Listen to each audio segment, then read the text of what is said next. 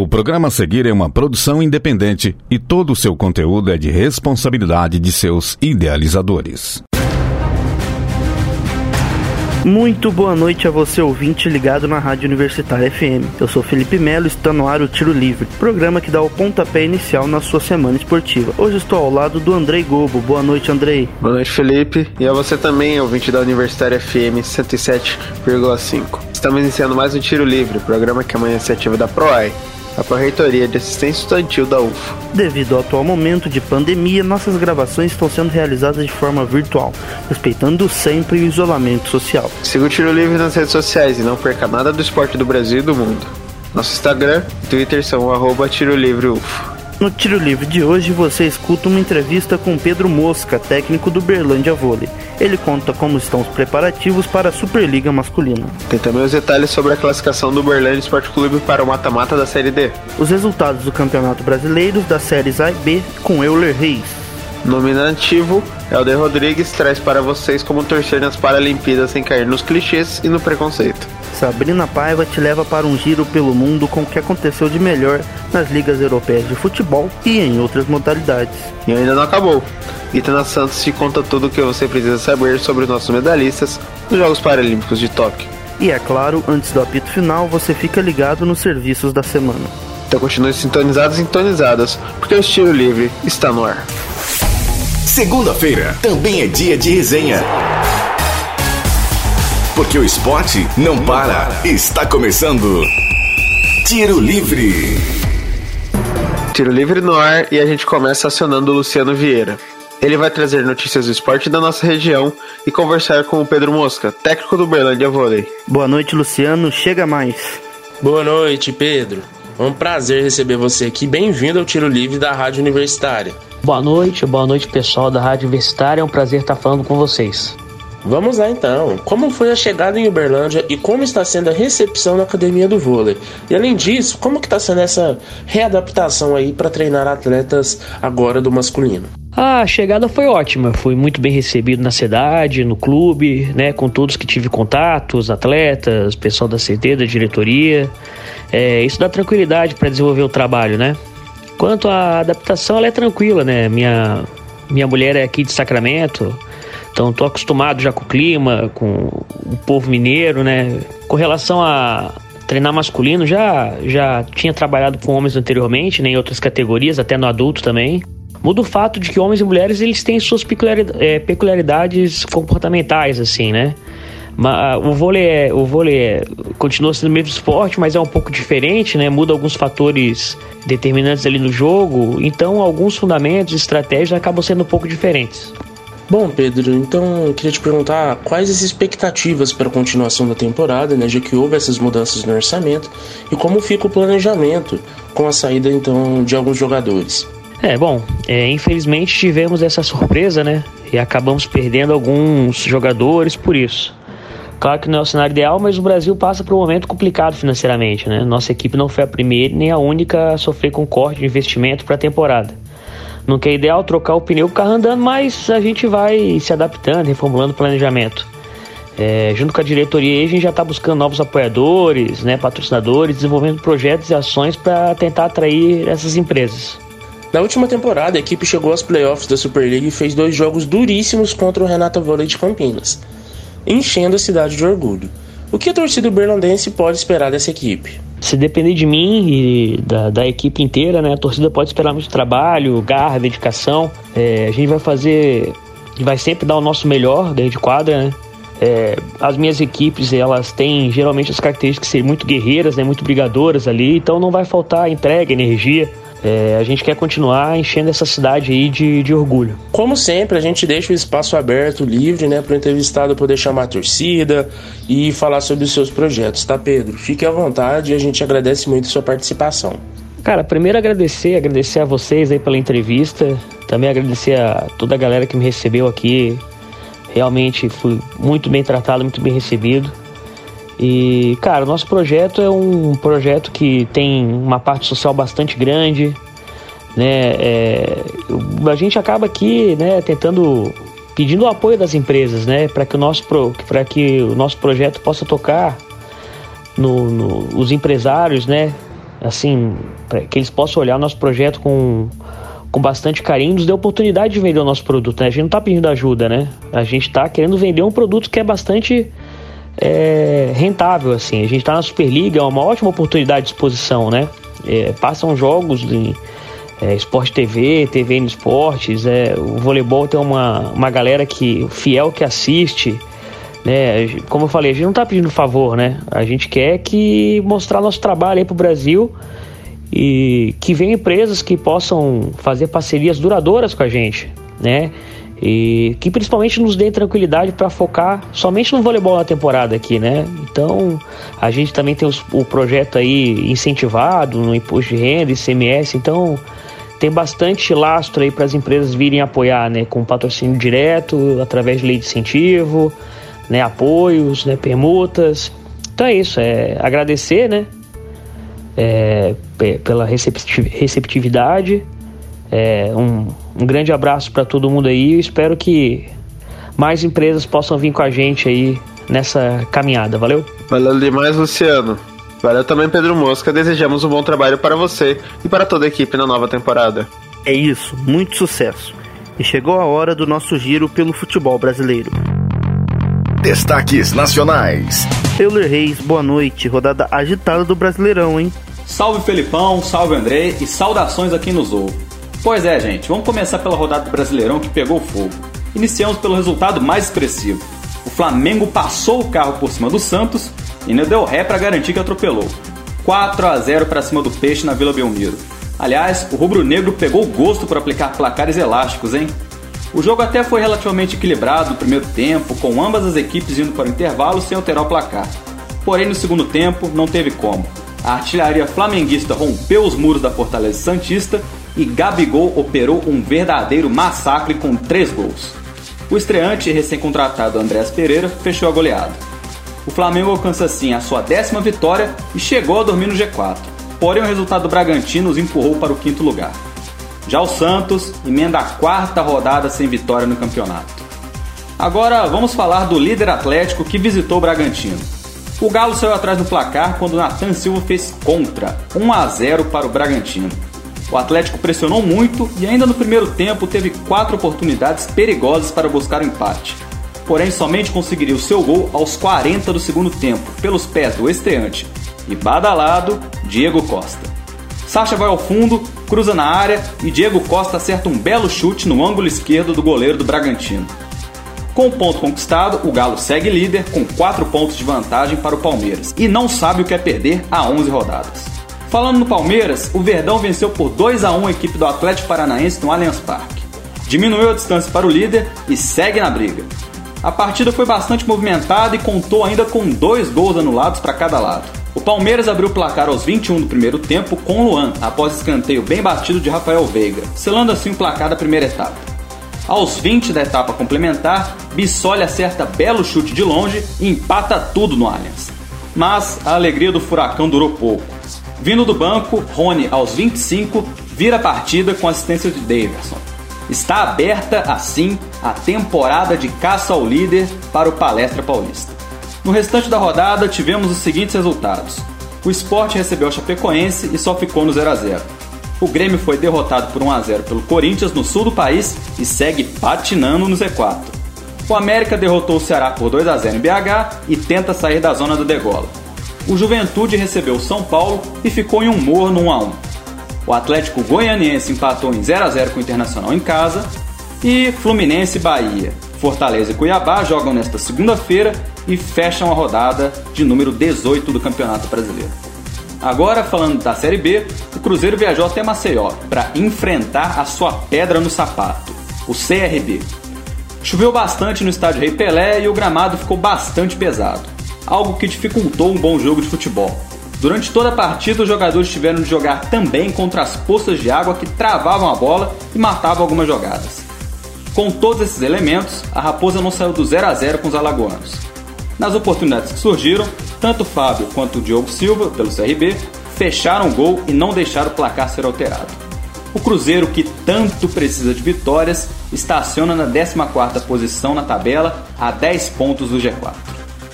Já em São Januário, o Vasco conseguiu uma excelente vitória sobre a Ponte Preta por 2 a 0. O resultado positivo é uma injeção de fôlego nos vascaínos após uma sequência de três derrotas. Os gols do Gigante da Colina foram anotados por Andrei e Caio Lopes. Falando de outra equipe do Rio, o Botafogo visitou Curitiba no Couto Pereira e beliscou mais três pontos ao vencer o Coxa por 1 a 0.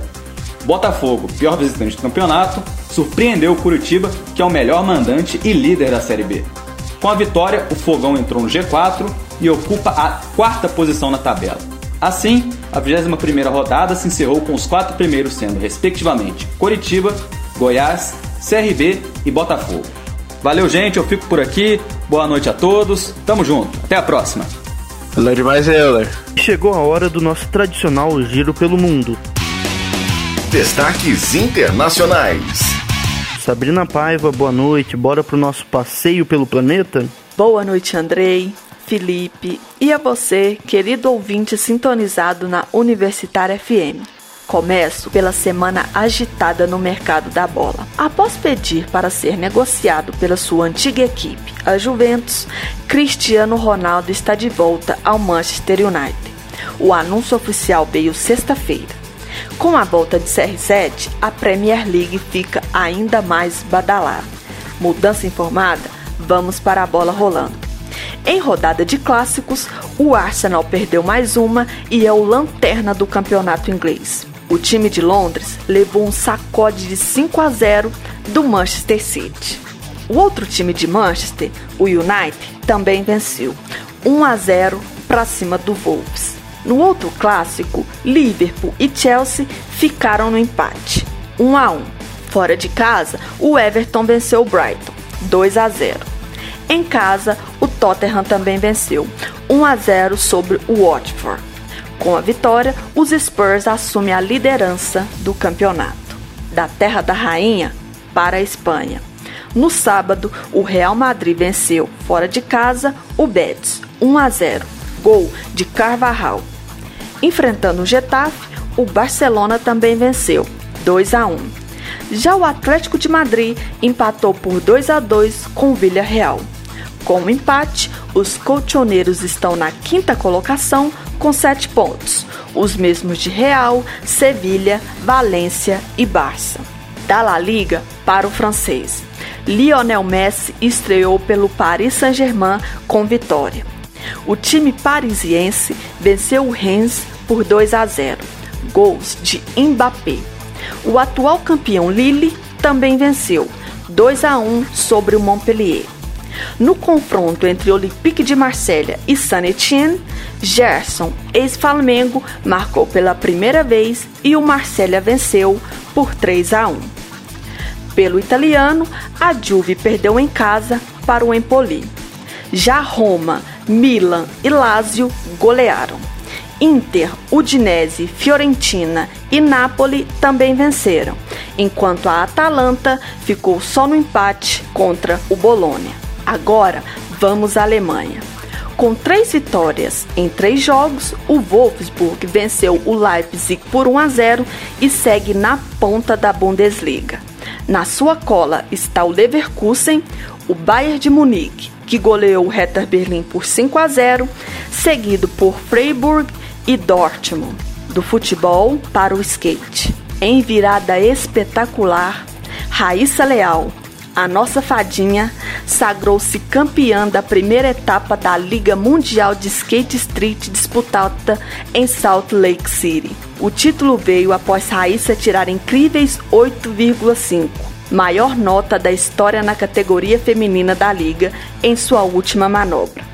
Na categoria masculina, o título ficou com o português Gustavo Ribeiro. Do futebol para o skate. Em virada espetacular, Raíssa Leal, a nossa fadinha, sagrou-se campeã da primeira etapa da Liga Mundial de Skate Street disputada em Salt Lake City. O título veio após Raíssa tirar incríveis 8,5 maior nota da história na categoria feminina da liga em sua última manobra. Na categoria masculina, o título ficou com o português Gustavo Ribeiro. Do skate para a Fórmula 1. Após pausa de três horas por conta de forte chuva, o Grande Prêmio da Bélgica foi disputado com apenas quatro voltas. Vitória de Max Verstappen e Lewis Hamilton com o terceiro. Com a corrida incompleta, todos os pilotos receberam somente a metade dos pontos conquistados. Por fim, da pista para a areia. A Rússia superou o Japão por 5 a 2 e levou o trino mundial de futebol de areia. Suíça ficou com o terceiro lugar após vitória sobre o Senegal. Volto com você, Felipe. Até a próxima. Como sempre, ligado em tudo. Muito obrigado, hein, Sabrina? Olha, Sabrina. E os Jogos Paralímpicos de Tóquio seguem a todo vapor com muitas medalhas para o Brasil. Por isso, nossa repórter especial Itana Santos resume para você os principais momentos do Brasil nos Jogos até aqui. Tiro Livre Especial. Boa noite, Itana. Salve, salve Felipe, Andrei e boa noite aos nossos caros ouvintes. Olha, não está na hora dos serviços, mas eu indico a todos vocês terem papel e caneta na mão para conseguirem me acompanhar neste resumo paralímpico, porque até hoje já temos mais de 30 medalhas conquistadas em Tóquio. Só avisando que tem para todos os gostos, viu? Tem a bronzeada, de prata, a amada douradinha, com recorde paralímpico, recorde mundial e medalhas inéditas. E já vou dar a letra por aqui. Se você não quiser ficar perdido nas nossas vitórias nos Jogos Paralímpicos, já segue a gente lá no Instagram, no arroba Tiro Livre UFO. Por lá publicamos diariamente um resumo das conquistas de cada dia. Mas agora Muita atenção porque vamos para a nossa lista de campeões. Vou começar com os medalhistas de bronze e já abrir com a nossa lenda viva, Daniel Dias, o maior medalhista paralímpico brasileiro, que já na sua primeira prova nos 200 metros livres da classe S5 faturou bronze. Nas piscinas também, Felipe Rodrigues pegou o terceiro lugar nos 50 metros livres da classe S10. Daniel Dias, não contente só com uma medalha, conquistou mais um bronze nos 100 metros livres e outro com a galera do revezamento misto 4 por 50 livre até 20 pontos. Medalha sobrando na natação, chegou a hora do atletismo entrar na briga. No terceiro dia de competição e primeiro do atletismo, João Vitor Teixeira nos deu o terceiro lugar do pódio na arremesso de peso da classe F37. Por lá, Washington Júnior também levou bronze na prova de 100 metros da classe T47. Mas a galera da natação não abandonou essa dança do bronze não, viu? Carol Santiago também ficou em terceiro lugar nos 100 metros costas da classe S12. A natação e o atletismo juntos ainda nos deram mais quatro bronzes. Nas piscinas, o Brasil subiu ao pódio no revezamento misto 4 por 100 depois da desclassificação do Comitê Paralímpico Russo, que tinha ficado em terceiro. E Beatriz Carneiro, nos 100 metros peito, também levou bronze, apenas dois segundos à frente da sua irmã gêmea, Débora Carneiro, que ficou em quarto na prova. O atletismo ainda teve o bronze no lançamento de dardo com Cícero Nobre e lançamento de disco com Juliana Silva. As outras medalhas de bronze foram duas no judô e uma no tênis de mesa. Lúcia Araújo abriu a contagem do judô com o terceiro lugar na categoria 57 quilos e Meg Emerich também levou bronze na categoria mais de 70. No tênis de mesa, quem abriu a contagem foi Cátia Oliveira, também bronze. Pulando agora para a galera de prata, e tem bastante prata, viu? Gabriel Araújo estreou na piscina com a prata nos 100 metros costas e seu xará, Gabriel Bandeira, também foi prata nos 200 metros livres. Na esgrima em cadeira de rodas, Giovanni Guissoni levou a prata, assim como a nossa velocista Talita Simplício nos 400 metros rasos. A última medalha de prata que vou citar é bem especial, já que é uma conquista inédita para o Brasil. Rodolfo Riscala trouxe a primeira medalha brasileira no adestramento paralímpico. Agora, vamos para as mais esperadas, as tão valiosas douradinhas. E o primeiro ouro do Brasil nas Paralimpíadas de Tóquio tem um gostinho de casa. Gabriel Bandeira, atleta do Praia Clube, foi o primeiro brasileiro a subir no lugar mais alto do pódio no Japão após ganhar a prova dos 100 metros borboleta e ainda quebrar o recorde paralímpico. Depois, numa apresentação de gala do Brasil, conquistamos cinco ouros num único dia. O Wendel Bellarmino estreou na competição com o ouro nos 50 metros livre da classe S11. Medalha dourada também para Yelstin Jacques nos 5 mil metros da classe T11 do atletismo, numa bela ultrapassagem no seu concorrente japonês nos últimos segundos. E para fechar aquele dia perfeito, ouro para os nossos recordistas. Wallace Santos foi campeão e recordista mundial no arremesso de peso. Silvânia Costa foi bicampeã paralímpica no salto em distância. E ele, Petrúcio Ferreira, o homem mais rápido do mundo, agora é também o recordista paralímpico nos 100 metros rasos com 10 segundos e 53 de prova. Que baile, hein? Quer mais ouro e recorde? Eu te dou. Carol Santiago é a campeã da e nova recordista paralímpica nos 50 metros livre, quebrando um jejum de 17 anos da modalidade. E teve outro ouro na natação, hein? Com Gabriel Araújo nos 200 metros livres. E tem mais medalha inédita ainda. Alana Maldonado levou o primeiro ouro do judô feminino brasileiro em Paralimpíadas. Lembrando que ela também levou o primeiro ouro em judô feminino mundial. E Mariana D'Andrea, o primeiro da história do alterofilismo. Para fechar minha participação de hoje e o resumo de medalhas paralímpicas, vamos aos resultados desta noite. O Brasil ganhou mais cinco medalhas, foram três pratas, uma com Bruna Alexandre no tênis de mesa, outra com Alessandro Silva no arremesso de peso e a terceira com Vinícius Rodrigues nos 100 metros rasos, que por um centésimo, literalmente um centésimo, não ficou com o ouro. Mas o ouro veio por outros atletas e, claro, mais recordes. Claudinei Batista foi bicampeão no lançamento de disco da classe F56 e quebrou o recorde paralímpico que já era dele. Já Beth Gomes também foi ouro na mesma prova, mas na classe F52 e ao invés de quebrar o recorde paralímpico, ela quebrou foi o recorde mundial com uma vantagem de 2 metros da segunda colocada da competição. Sério, gente, se você não anotou tudo, é certeza que se perdeu nessa contagem. O carro Brasil tá passando e dando ré nessa Paralimpíadas. Alguém, por favor, anota a placa. Sigam a minha dica de acompanhar a gente pelo Instagram, porque eu te garanto que ainda virão muitas medalhas. E só lembrando que falta só mais um ouro para o Brasil chegar à sua centésima medalha dourada em Paralimpíadas. Eu fico por aqui, viu, pessoal? Vejo vocês lá nos pódios paralímpicos. Valeu, Ítano. Os jogos continuam nessa semana e estamos na expectativa por mais conquistas para o Brasil. Com certeza, Andrei. E seguindo no tema Jogos Paralímpicos, a gente aciona agora o Elder Rodrigues, que vai trazer uma discussão muito importante sobre como nós, torcedores, precisamos ficar ligados para nos referirmos aos atletas e às pessoas com deficiência. Agora, no Tiro Livre. Opinião. Boa noite, Helder. Como o Andrei disse, as Paralimpíadas estão rolando e o que o torcedor mais quer fazer é apoiar os brasileiros em Tóquio.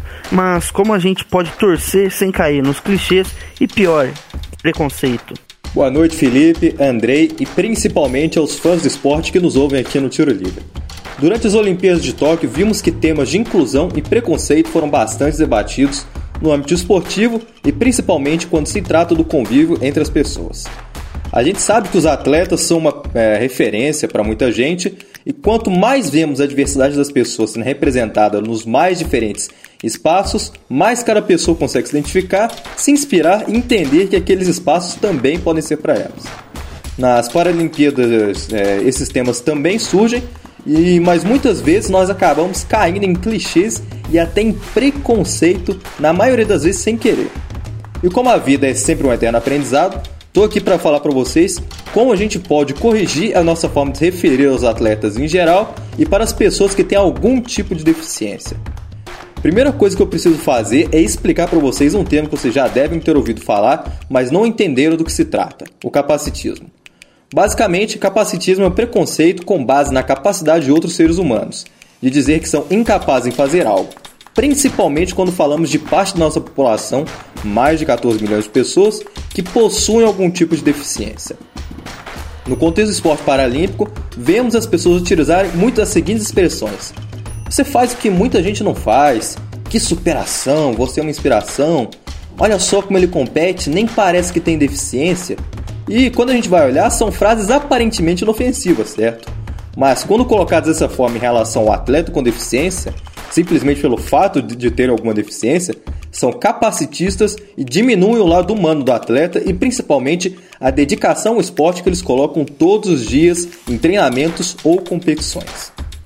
Principalmente nós, como torcedores que somos, temos que valorizar o esforço de cada um dos atletas que estão lá, representando o Brasil nas Paralimpíadas e não diminuir eles na base do coitadismo, do ah, mas é muito difícil, é muito complicado.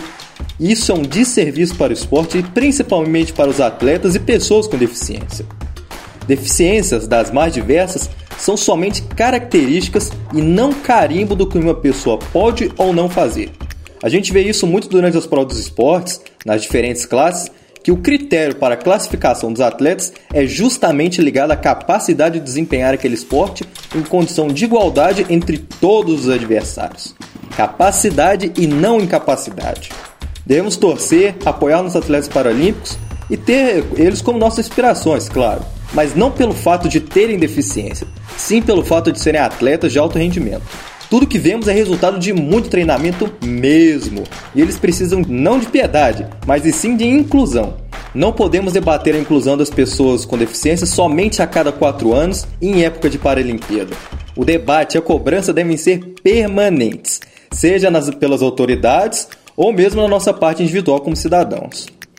Repensar o uso de termos como tá cego, tá surdo e até piadas que ridicularizam as pessoas com deficiência já ajuda a tornar o ambiente de convivência social muito mais leve e inclusivo, que é o que interessa no fim das contas.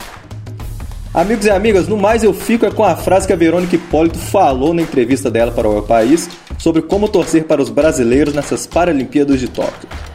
Vamos torcer sem se preocupar com os critérios, sem ser preconceituoso e sem exagerar no coitadismo. Se divirtam, sequem os adversários, deem risadas, a deficiência é só uma característica. Existem pessoas gordas e magras, altas e baixas, com mão e sem mão, e não é mais importante do que isso.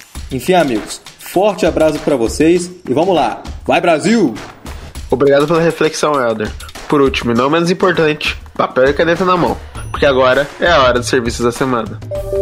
O que acontece na UFO? Você fica sabendo no Tiro Livre. Serviços UFO. Está aberta a inscrição para o sexto encontro PET, mais saúde e sustentabilidade. As inscrições vão do dia 31 de agosto a 1 de setembro. O evento contará com mesas redondas, rodas de conversa, mini cursos, oficinas e atividades culturais sobre a temática. O interessado deverá se inscrever previamente e ficar atento aos horários e data das atividades, já que apresentam cronogramas diferentes. Os minicursos ocorrerão no dia 31 de agosto, das 14 às 17 horas. As oficinas acontecerão no dia 1 de setembro, das 14 às 17 horas. E as demais atividades do dia 31 de agosto ao dia 1 de setembro, das 19 às 22 horas.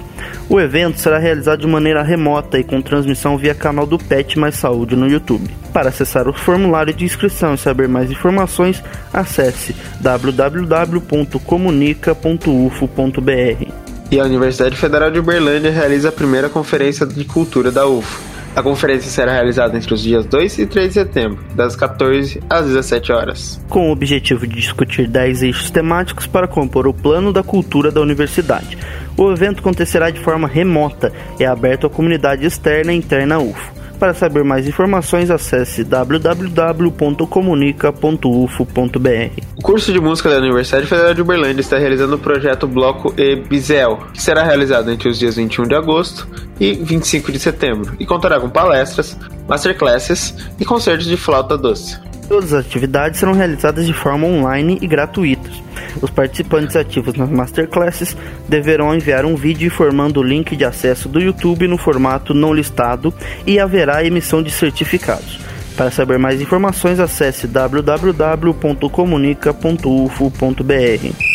Apito Final, Tiro Livre. Apito final do tiro livre de hoje. Para sugestões e dúvidas, mande mensagem no Facebook do programa www.facebook.com.br Tiro Livre. Aproveite e curte a nossa página da Rádio Universitária no FM no Facebook e no Instagram. Além disso, dá uma força pra gente e siga o programa por lá. Arroba Tiro Livre UFO. Fique atento às próximas edições, semanalmente na segunda-feira, às 8 horas da noite. E vale ressaltar que todos os nossos programas estão disponíveis no nosso Spotify. Também no Spotify, fique de olho nos nossos podcasts. É só pesquisar Tiro Livre UFO no aplicativo. O Tiro Livre é uma iniciativa da PROAI, a Pró-Reitoria de Assistência Estudantil da UFO. Caso você esteja andando pelos campos da UFO e notar alguma movimentação estranha, entre em contato com o WhatsApp da UFO Seguro. 34 999 96 4597. Repetindo, 34 999 96 4597. Essa edição foi produzida por Helder Rodrigues, Euler Reis, Itana Santos, Luciano Vieira, Liege Evangelista e Sabrina Paiva.